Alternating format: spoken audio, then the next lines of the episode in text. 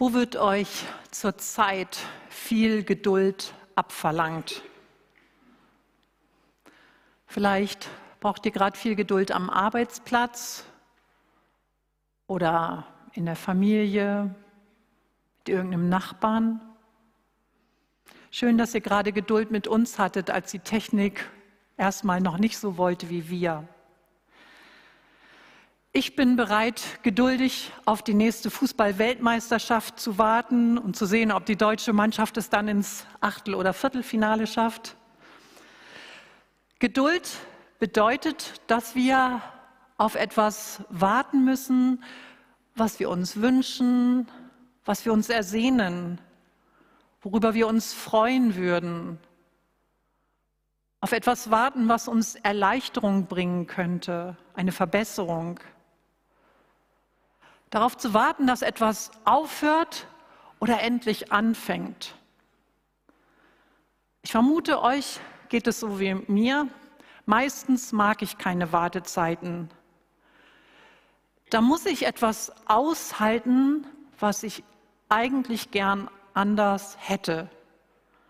Und meine Frustrationstoleranz ist herausgefordert, manchmal ganz schön stark herausgefordert. Und dann ist es doch so, bei dem Thema geduldig warten kommen wir immer mal wieder an so Fragen wie, lohnt es sich eigentlich zu warten? Wie lange werde ich denn wohl warten müssen? Und ganz schwierig, wenn es darum geht, wird dann am Ende des Wartens auch tatsächlich das kommen, das ich erwartet habe? Ich möchte mit euch heute Morgen in einen Bibeltext schauen, in dem es auch um Geduld und Warten geht und wo deutlich wird, dass Geduld und Warten zu keiner Zeit ein Selbstläufer war. Wir schauen in Jakobus 5 die Verse 7 und 8. Ich lese sie euch vor. Habt nun Geduld, Brüder und Schwestern, bis der wiederkommt. Denkt an den Bauern, der mit Geduld darauf wartet, dass auf seinem Land die kostbare Ernte heranreift. Er weiß, dass die Saat dafür den Herbstregen und den Frühlingsregen braucht. Habt auch ihr Geduld und stärkt eure Herzen, denn das Kommen des Herrn ist nahe gekommen. Jakobus schreibt hier an Menschen, die sich fragen, wann kommt der Herr denn nun endlich wieder? Wie lange sollen wir denn noch warten? Denen ist das Warten lang geworden und ihre Geduld droht im Alltagstrubel nach und nach unterzugehen. Die Geduld geht verloren. Und Jakobus will ihnen deutlich machen, dass Jesus zu seinem Versprechen steht. Er wird wiederkommen. Und er ist doch jetzt schon nahe da er ist nah an euch dran. Aber im Moment ist halt noch Wartezeit. Wartezeit darauf, dass der Herr zurückkommt. Im Advent, in der Wartezeit des Advents, bereiten wir uns darauf vor, dass Weihnachten kommt und wir uns erinnern, dass Jesus in diese Welt gekommen ist. Gott wurde Mensch und kam zu uns. Und ich liebe eine Adventsgeschichte, in der auch wartende Menschen beschrieben werden. Im Lukas-Evangelium wird uns erzählt von den beiden Senioren Simeon und Hannah. Die haben lange Zeit darauf gewartet, dass endlich der Messias für das Volk Israel kommt, dass der Heiland endlich kommt. Und nun waren sie im Tempel und da kamen Maria und Josef mit dem Baby Jesus. Und sie erkannten, das ist da. Hurra, endlich ist der Messias da. Und sie durften für sich erleben, unser Warten hat sich gelohnt. Wir haben nicht umsonst gewartet. Doch Adventszeit ist ja nicht nur ein Rückblick darauf, dass Jesus kam, dass er in diese Welt kam, sondern Adventszeit enthält eben auch diesen Ausblick, Jesus wird wiederkommen. Und er ist jetzt schon nahe. Wir warten auf sein nahes Wiederkommen. Und ich möchte mit euch fünf Punkte zum Thema geduldig warten vom Text her ansehen. Und die lauten zielorientiert warten, gestärkt warten, aktiv warten, Prozesse abwarten und als letztes Gottes Geduld. Also los geht's mit zielorientiert warten. Für Gottes gesamte Schöpfung gibt es ein Ziel. Und dieses Ziel ist die Wiederkunft des Herrn und die Erlösung. Und mit dieser großen Erwartung leben wir. Die darf uns Tag für Tag begleiten. Und wenn Jesus endgültig wiederkommt, dann wird sich sein Friedensreich ausbreiten. Dann wird nur noch Friedensreich da sein. Und dann endlich ist Schluss mit Tod und Krankheit, mit Trauer, mit Schuld, mit Versagen. Es kommt eine Zeit, wo alle Ungerechtigkeit ein Ende hat, dann wenn Jesus wiederkommt. Und diese Erwartung, dass das auf uns zukommt, die soll unser Leben prägen. Diese Erwartung, dieses Ziel soll uns für unser Heute eine Hoffnung und eine Perspektive geben. Und dadurch wird unser Warten eben nicht zu einem sinnlosen Aussitzen. Stellt euch vor, wir würden hier einfach nur sitzen. Grauenhaft. Aber wir sitzen hier als die, die wissen, Jesus kommt wieder. Und das hier, mein Sitzen hier, ist nicht das Ende, sondern am Ende steht, dass Jesus da ist und alles gut ist und nichts mehr wehtut und mich, ich mich niemanden mehr ärgern muss und ich mir keine Sorgen mehr mache. Wir sitzen hier mit einer Wahnsinnshoffnung, die so unendlich groß ist. Wir sitzen hier mit einem Ziel, das wir letztlich noch gar nicht erfassen können. Und weil wir dieses Ziel haben, haben wir unendlich viel Hoffnung. Ich musste an die vielen geflüchteten Menschen denken, die in Europa irgendwo sitzen, in irgendwelchen Notunterkünften, Flüchtlingsunterkünften und die nicht wissen, wie es weitergehen wird, wann es weitergehen wird, was kommen wird. Sie sind zum Abwarten verurteilt und wissen doch noch nicht mal, was sie zu erwarten haben. Wie grauenhaft hoffnungslos, wie kaputt macht so ein Warten. Und diese Menschen, die so ohne Hoffnung sind, die brauchen so dringend Hilfe. So wie jeder Mensch, der ohne Hoffnung ist, der nur aussitzen muss, Hoffnung braucht. Die geflüchteten Menschen brauchen unsere materielle Unterstützung, die brauchen praktische Hilfe. Aber sie brauchen genauso eine Hoffnung, dass sie da etwas zu erwarten haben, das viel größer ist als das Elend und das, der Dreck der jetzigen Zeit. Alle Menschen brauchen diese Hoffnung, dass da etwas zu erwarten ist. Die gute Nachricht, dass Gott in die Welt kam und dass er wiederkommen wird. Und das Leid dieser Welt dass der Schmerz dieser Welt, die Ungerechtigkeit, dass das nicht das Ende der Fahnenstange ist. Jakobus wählt das Bild vom Bauern, um deutlich zu machen, dass sich das Warten lohnt. Geduldig wartet der Bauer auf den Regen, er wartet auf das Keimen seiner Saat, er wartet darauf, dass die Frucht auf seinem Feld wächst. Und er hat ein Ziel vor Augen. Er kann die Ernte schon sehen, weil er weiß, was Erntezeit ist. Und deshalb weiß er, dass sich das Warten lohnt. Sein Ziel schenkt ihm Gelassenheit und Geduld. Und das ist so wichtig, dass wir dieses Ziel vor Augen haben. Jesus kommt wieder. Und ich mache euch Mut, malt es euch aus. Malt es euch aus, wie es sein wird, wenn ihr Jesus sehen könnt. Und wenn Schmerz vorbei ist, sucht euch Bilder, die für euch passen, die euch Freude schenken und die für euch das Heile zum Ausdruck bringen. Malt es euch aus, dass es in euch Gestalt annimmt und euch prägt.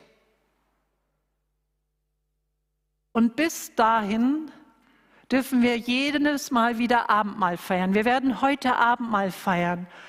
Jesus hat uns das Abendmahl geschenkt, damit wir uns vor Augen malen, ich komme wieder.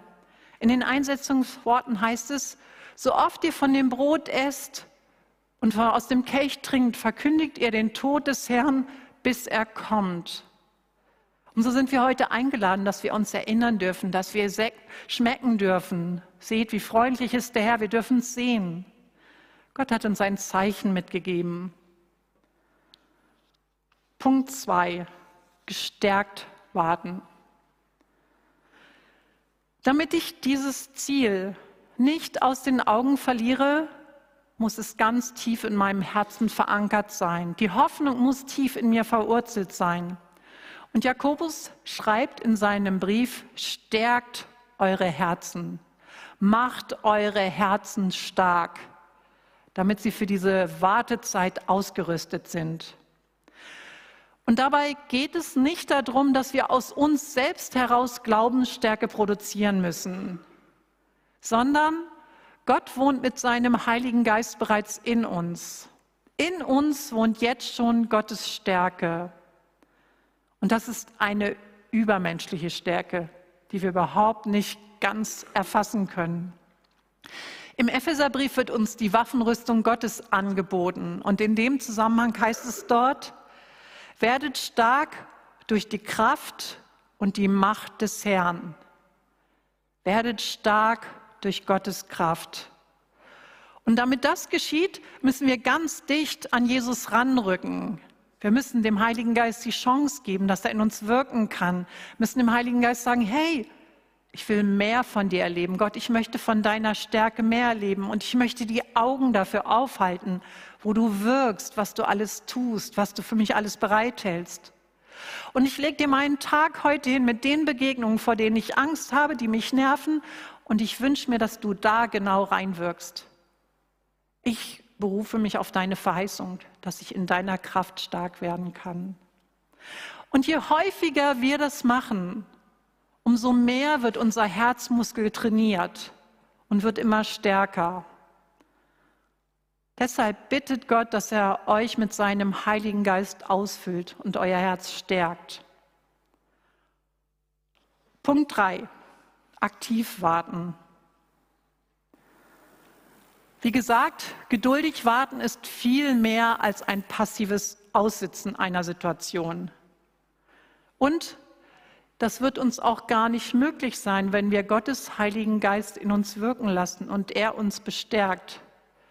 Denn Gottes Geist macht uns zu Kämpferinnen und Kämpfern für Gott. Wir setzen uns dafür ein, dass sein Wille in dieser Welt geschieht und dass dadurch Gutes passiert. Gott hat uns beauftragt, dass wir unsere Gaben einsetzen und dass wir sein Reich bauen. Luther wird ja ein sehr bekanntes Zitat zugeschrieben. Und wenn ich wüsste, dass morgen die Welt untergeht, dann würde ich heute noch einen Apfelbaum pflanzen. Und darum geht es. Wir erwarten die Wiederkunft des Herrn. Und trotzdem oder vielleicht auch gerade deshalb wollen wir heute in dieser Welt handeln und aktiv werden. Auch da wieder das Bild vom Bauern aus unserem Text. Der wird, während er auf die Erntezeit gewartet hat, sicher nicht faul unterm Maulbeerbaum gelegen haben, sondern der musste seine Felder düngen und wässern, der musste das Unkraut vertilgen, der musste seine Tiere versorgen. Und so ist es für uns. Wir haben in dieser Welt, egal wie vergänglich sie ist, sehr viele Aufgaben. Und die hat Gott uns anvertraut. Er hat gesagt, hey, ihr könnt das. Hier ist ganz viel, was ihr machen könnt. Wir können als Christen und Christinnen so viel bewegen und erreichen. Wir haben als Friedenskirche für uns ein Ziel formuliert. Nah bei Gott und nah bei den Menschen. Uns ist es wichtig, immer mehr an Gott heranzuwachsen. Wir wollen dicht dran sein an Gott. Und wir wollen nah dran sein an den Menschen, damit sie Gottes Reich erleben können, damit sie Gott begegnen können. Und deshalb überlegen wir uns Dinge. Deshalb machen wir den Winterspielplatz und das Begegnungscafé, all die Angebote für die Kinder, Angebote für Senioren, Männer und Frauen. Deshalb haben wir Lebenswert, weil wir wollen, dass Gottes Reich sich ausbreitet. Und wisst ihr, wirklich entlastend daran. Das Allerbeste ist, dass wir all das nicht machen müssen, um die Welt zu retten. Denn das hat Jesus schon lange erledigt. Das macht Gott selbst. Wir dürfen ihn fragen, Herr, welche Aufgabe ist für mich heute? Welche Aufgabe ist für mich in diesem Jahr dran? Wir dürfen als Gemeinde fragen, Herr, was denkst du, was wäre jetzt gut, was wir machen sollten? Zeig uns das und um den Rest kümmer bitte du dich. Und das macht er. Punkt 4. Prozesse abwarten. Wer geduldig wartet, muss auch Entwicklungen abwarten können. Und das ist oft gar nicht so leicht. Kennt ihr das? Da muss man es akzeptieren, dass eine Sache noch nicht dran ist, weil die Zeit dafür noch nicht reif ist, weil sich da noch was entwickeln muss. Ich frage mich manchmal, warum Jesus nicht schon lange wieder gekommen ist. Wenn er vor 100 Jahren gekommen wäre, dann wäre vielen Menschen sehr viel Leid erspart geblieben. Gleichzeitig, wenn er vor 100 Jahren gekommen wäre, wir stellen uns das kurz vor, dann wärt ihr nicht da und ich nicht da. Und das fände ich richtig schade. Von daher wir müssen immer wieder uns darauf einlassen und akzeptieren, dass Gott seinen eigenen Zeitplan hat und dass er für sich weiß, wann die Zeit für was reif ist.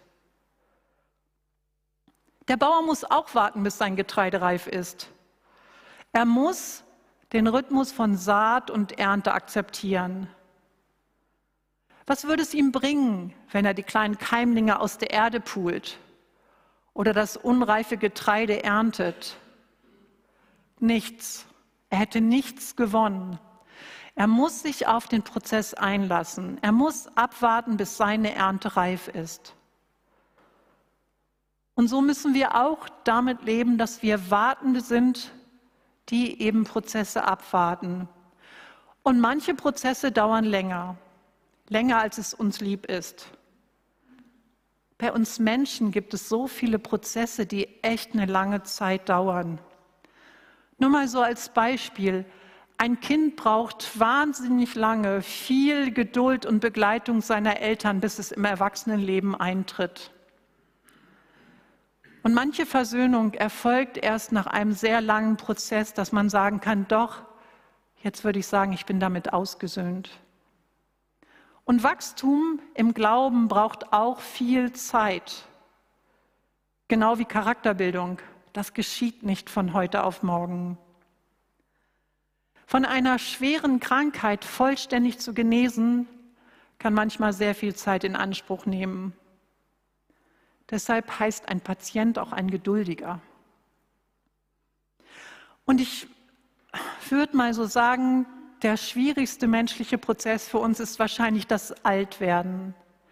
Dass man mit Geduld akzeptieren muss, dass immer mehr Dinge nicht gehen, nicht mehr möglich sind. Und dass dieser ganze Prozess nur vom Tod beendet wird. Wobei dann wissen wir gleichzeitig wieder, und am Ende, nach dem Tod, können wir die Erlösung in Gottes Arm genießen. Wir leben in einer Gesellschaft, die sich Wartezeiten oftmals gar nicht leisten kann. In der freien Wirtschaft ist völlig klar, dass Stillstand und Leerlauf wahnsinnig kostenträchtig sind, dass das zu viel kostet. Wartezeiten bringen Verluste. Gott dagegen, für den ist Wartezeit kein Problem. Gott kann sich Wartezeiten leisten. Oftmals sind ihm Wartezeiten sogar wichtig und er plant sie ein. Sie sind von ihm gewollt.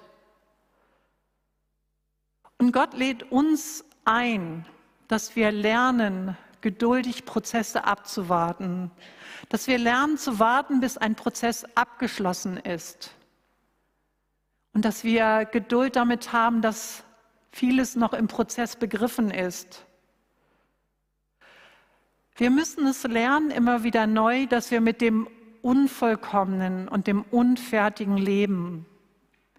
Wir sind so stark auf Optimierung getrimmt, dass etwas perfekt werden soll. Und gleichzeitig, wenn wir in unser eigenes Leben schauen, da ist so viel unvollkommen und unfertig. Und damit dürfen wir leben. Es ist in Ordnung. Es ist schlau, wenn wir Gott bitten, dass wir sein Tempo lernen können, dass wir Prozesse mit seinen Augen ansehen können und sagen können, okay, es ist gut, wie es ist und es darf sein, es darf am Werden sein. Ich habe eine kleine Übung für euch, die ich immer wieder gerne vorschlage, von daher manche von euch kennen, kann man aber trotzdem immer wiederholen. Und zwar in der nächsten Zeit beim Einkaufen. Sucht euch die Schlange aus, die Kasse, wo die Schlange am längsten ist, stellt euch hinten an und wenn nach euch jemand kommt, ladet ihn noch ein, vor euch zu kommen. Dann habt ihr auch noch ein bisschen jemanden glücklich gemacht.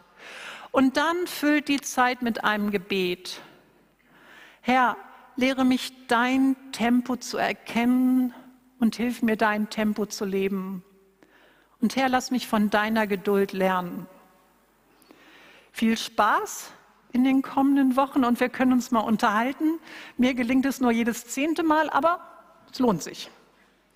Und damit der letzte Punkt, Gottes Geduld. Gottes Geduld hat kein Ende. In dem Psalm und im zweiten Buch Mose können wir lesen, barmherzig und geduldig ist der Herr, geduldig und von großer Güte. Entschuldigt, ich habe euch das gnädig. Barmherzig und gnädig ist der, geduldig und von großer Güte. So sieht es mit Gottes Geduld aus. Gott hat eine unendliche Geduld. Und die ist angefüllt mit Barmherzigkeit und Gnade. Gott hat eine Geduld, die nicht genervt die Augen rollt. So wie es uns manchmal geht, wenn da jemand vor uns im Wege ist und uns im Weg steht, weil wir eigentlich zum Ziel kommen wollen. Gott ist nicht genervt, sondern voller Barmherzigkeit schaut er sich das an, voller Liebe. Im Gleichnis vom verlorenen Sohn wird beschrieben, wie der Vater auf seinen jüngeren Sohn wartet. Er wartet auf ihn, er wartet ihn und er läuft ihm entgegen. Aber er hat seinen Sohn an keiner Stelle genötigt oder gedrängelt, bedrängt, sondern voller Barmherzigkeit hat er geduldig gewartet. Und dazu sind wir eingeladen, von Gott zu lernen, barmherzig und gnädig zu warten. Ich merke immer wieder, wie ich meine Familie durch meine Ungeduld und mein Drängeln nerve, wie sie darunter zu leiden haben. Oft gebe ich ihnen zu wenig Zeit, dass sie die Dinge in ihrem Tempo erledigen und dass sie in ihrem Tempo Sachen erfassen. Ich will, dass es schneller geht. Gott dagegen erlässt mir mein Tempo um Dinge zu verstehen, um ihn zu verstehen. Und er verliert nicht die Nerven, wenn ich die sechste Ehrenrunde drehe. Und er bleibt geduldig, wenn ich mal wieder Chaos angerichtet habe. Gott hat unendlich viel Geduld mit uns. Stellt es euch vor, seine Geduld hat kein Ende. Sie hört nicht auf. Und er möchte uns helfen, dass wir davon lernen dass wir uns Scheiben von seiner Geduld abschneiden. Geduld ist eine Frucht des Heiligen Geistes. Im Galaterbrief wird die Frucht des Heiligen Geistes beschrieben und in der Aufzählung ist die Geduld mit dabei. Und was für eine einladende Zusage an uns. Wenn wir den Heiligen Geist in uns wirken lassen, dann wird auch die Geduld wachsen und wir kommen mehr hinein in die Geduld. Allerdings auch das wieder ein Prozess, der Zeit in Anspruch nimmt, was wir geduldig abwarten müssen. Ich möchte euch noch einmal kurz zum Ende der Predigt die Punkte, die fünf Punkte nennen. Wir können zielorientiert warten, weil wir wissen, dass der Herr, dass Gott wiederkommen wird. Und wir können mit gestärkten Herzen warten, wenn wir ganz dicht an Gott heranrücken und den Heiligen Geist wirken lassen. Und wir können diese Wartezeit aktiv gestalten und sehr viel bewegen. Und wir können längere Prozesse geduldig abwarten. Und wir können mit Unvollkommenheit leben in diesem Prozess. Und wir haben die Chance, uns Gottes Geduld als Vorbild zu nehmen und den Heiligen Geist in uns wirken zu lassen. Amen.